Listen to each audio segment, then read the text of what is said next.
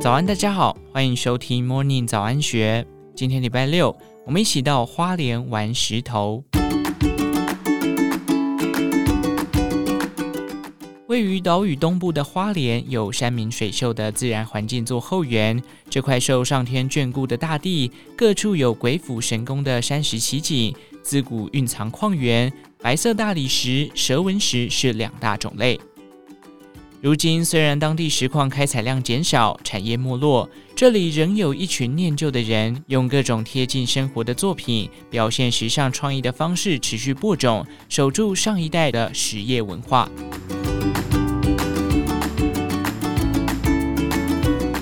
花莲旧名称奇莱，在西元十七世纪西班牙占据北台湾时期，即是沙金盛产之地。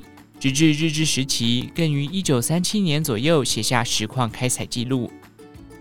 数百年的矿采文化，外人雾里看花。栋隆企业总经理王纯甫曾任台湾区石矿制品工业同业公会理事长，家世三代吃的都是石材这行饭。听他细数兴衰，像是阅读一本小说史。王纯甫说：“小时候不懂历史对我们的影响，接触之后才发现。”那些荣民叔伯跟我的本省人父亲感情会这么好，和石矿有相当大的关系。他丢出了“荣民大理石”几个字做索引，娓娓道出花莲石矿文化的转捩点。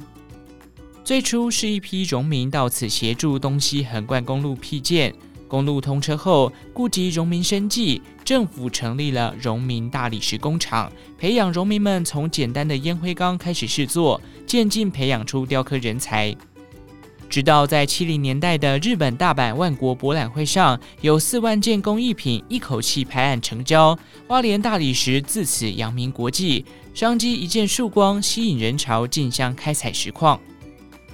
东西横贯公路的开通，造就花莲石材产业的发展，打开了台湾石制品加工外销的大门。拼到九零年代，花莲已成为世界第二大石材加工基地，拥有全台百分之八十的石材资源，加工设备及产能仅次于意大利。不过，这段荣光仅维持了三四年，随着中国蚕食鲸吞台湾市场，现在排名已来到第十名。台湾东部大理石蕴藏量约为三千亿公吨，常见的白色大理石以花莲和平为主产区。绿色蛇纹石矿区则分布花莲光复、瑞穗以南。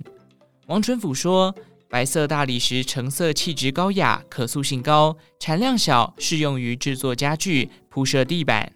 蛇纹石较为坚硬，可以用于室外，产量大之余，还与蛇纹玉、墨玉、丰田玉共生，足以做观光客市场。如今随着政策改变。”矿区开采后，要求必须复旧绿化，接受监督，开采成本随之提高。加上国外石材品相众多，花莲当地使用的石料已有百分之九十以上仰赖进口。然而，像栋隆企业这样以石为生的在地企业，并没有放弃另觅出路的机会。台湾设计研究院发起的 T 二二设计振兴地方产业计划，在设计团队、品牌通路、餐饮、旅宿等跨产业领域合作下前进花莲，以设计力打造六组由通路、制造、设计联名的石材生活物件展览，并邀请设计师重新整合四家花莲石料产业的设计和工厂美学。企业形象识别要提升，得搭配产品定位设计商标，加入影像、文字传达，拍摄形象照，连垃圾桶颜色、性质也做了统一，更因应时下讲究的环保、社会责任议题，加入低碳元素。花莲在地石材产业业者固守多年的家业未曾松懈。从开采到加工，在迎合市场、追上时代趋势，正尝试用变身改造后的实力，近代华丽翻转。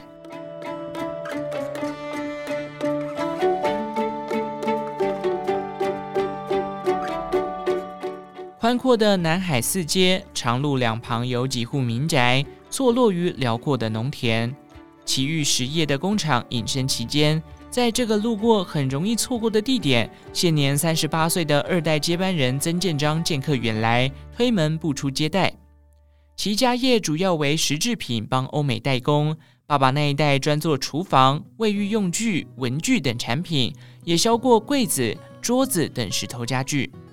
曾建章说：“会回花莲是因为我爸年纪大了，整个产业在没落。从小看这些东西蛮无感，接手后有压力，会觉得有一份责任在。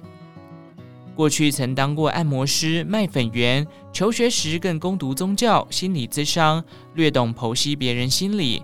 回头面对自己，砍在眼前，他却不知道怎么跨过去。”曾建章回忆。爸爸打电话要我回花莲的时候，我在新竹念书，不知道要不要回来，还跑去心理咨商。父亲当初交付公司看得开，不强求结果。老人家话说得轻，儿子却重重放心里。曾建章现在国内外参展、看展，了解市场产品，在想自己要做什么。即使参展后发现食材真的很冷门，他仍大胆迈步，以花莲石头为主角。在二零一八年创立奇遇家居新品牌，锁定居家用品市场。好的石头一公吨可以用到五六成。制作上虽然仅有切割、砂纸研磨等简单步骤，但是风险也不是没有。做到一半的石头若内裂崩了，就可能伤到人。等到产品做好，定价也没前人可参考。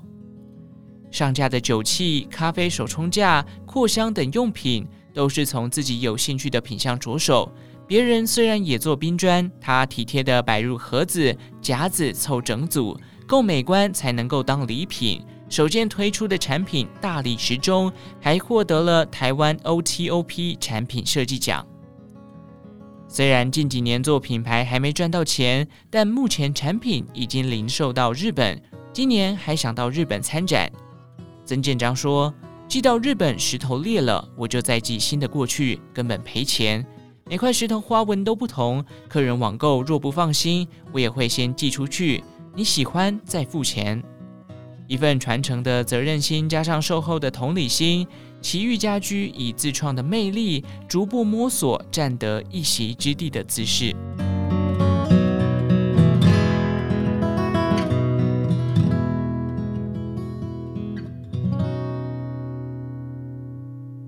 花莲凤林在九年前成为台湾首座获认证的国际慢城，慢食慢活的氛围传遍这个一万多人的客家小镇，一股维持多年悠然无争的生活态度，最近取得机会再造升级，注入新意。以台湾制造设计为品牌精神的设计旅馆 Home Hotel 伸出触手，打理新的旅宿空间。在自然间藏入文化，珍惜在地，用一宿的时间让清风绕山行，拂面更有灵气。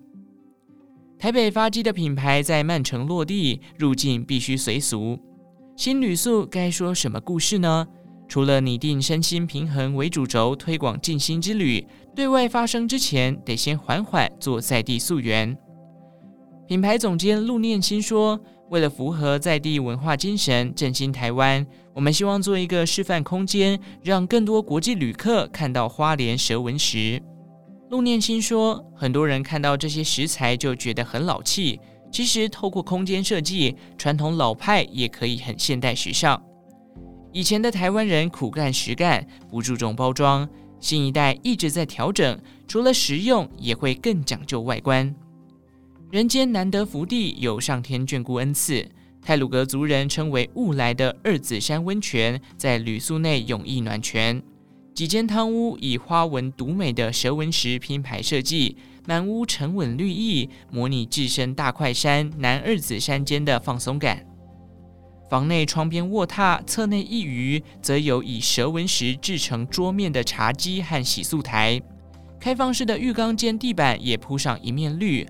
往外走，大厅、餐厅的地面则搭配白色大理石做设计，凸显出蛇纹石的深沉稳重。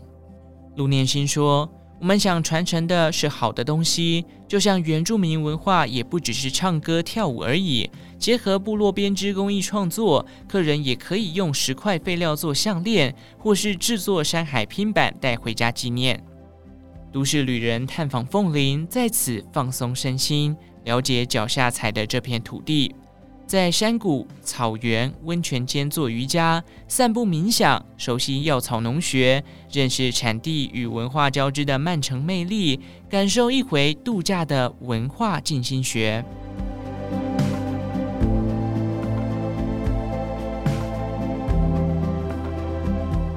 无论风雨阴晴，一个人对着笨重的石块步步刻凿、细细研磨，在成品完工之前，漫长过程怎么看都苦闷。女石雕家李子琴轻声诉说：“我从喜欢的工作中得到养分回馈，我的成就就在这里。一块用来雕作的原石，重量可以高达三十吨，震耳欲聋的大关刀器械噪音让人心生畏惧。”切割时更有细碎粉尘东飘西落。纵观所有石雕创作的环境条件，都和女性沾不上边。但是女兵止步的讯号再多，李子琴也不往心上去。她说：“人的耐力是很强的，只要喜欢，心里想完成，什么都不会是阻碍。”李子琴说：“我一直对美术有兴趣。”乡下小孩没上过美术班课程，接触到的传统观念是生活稳定，毕业后就去当会计。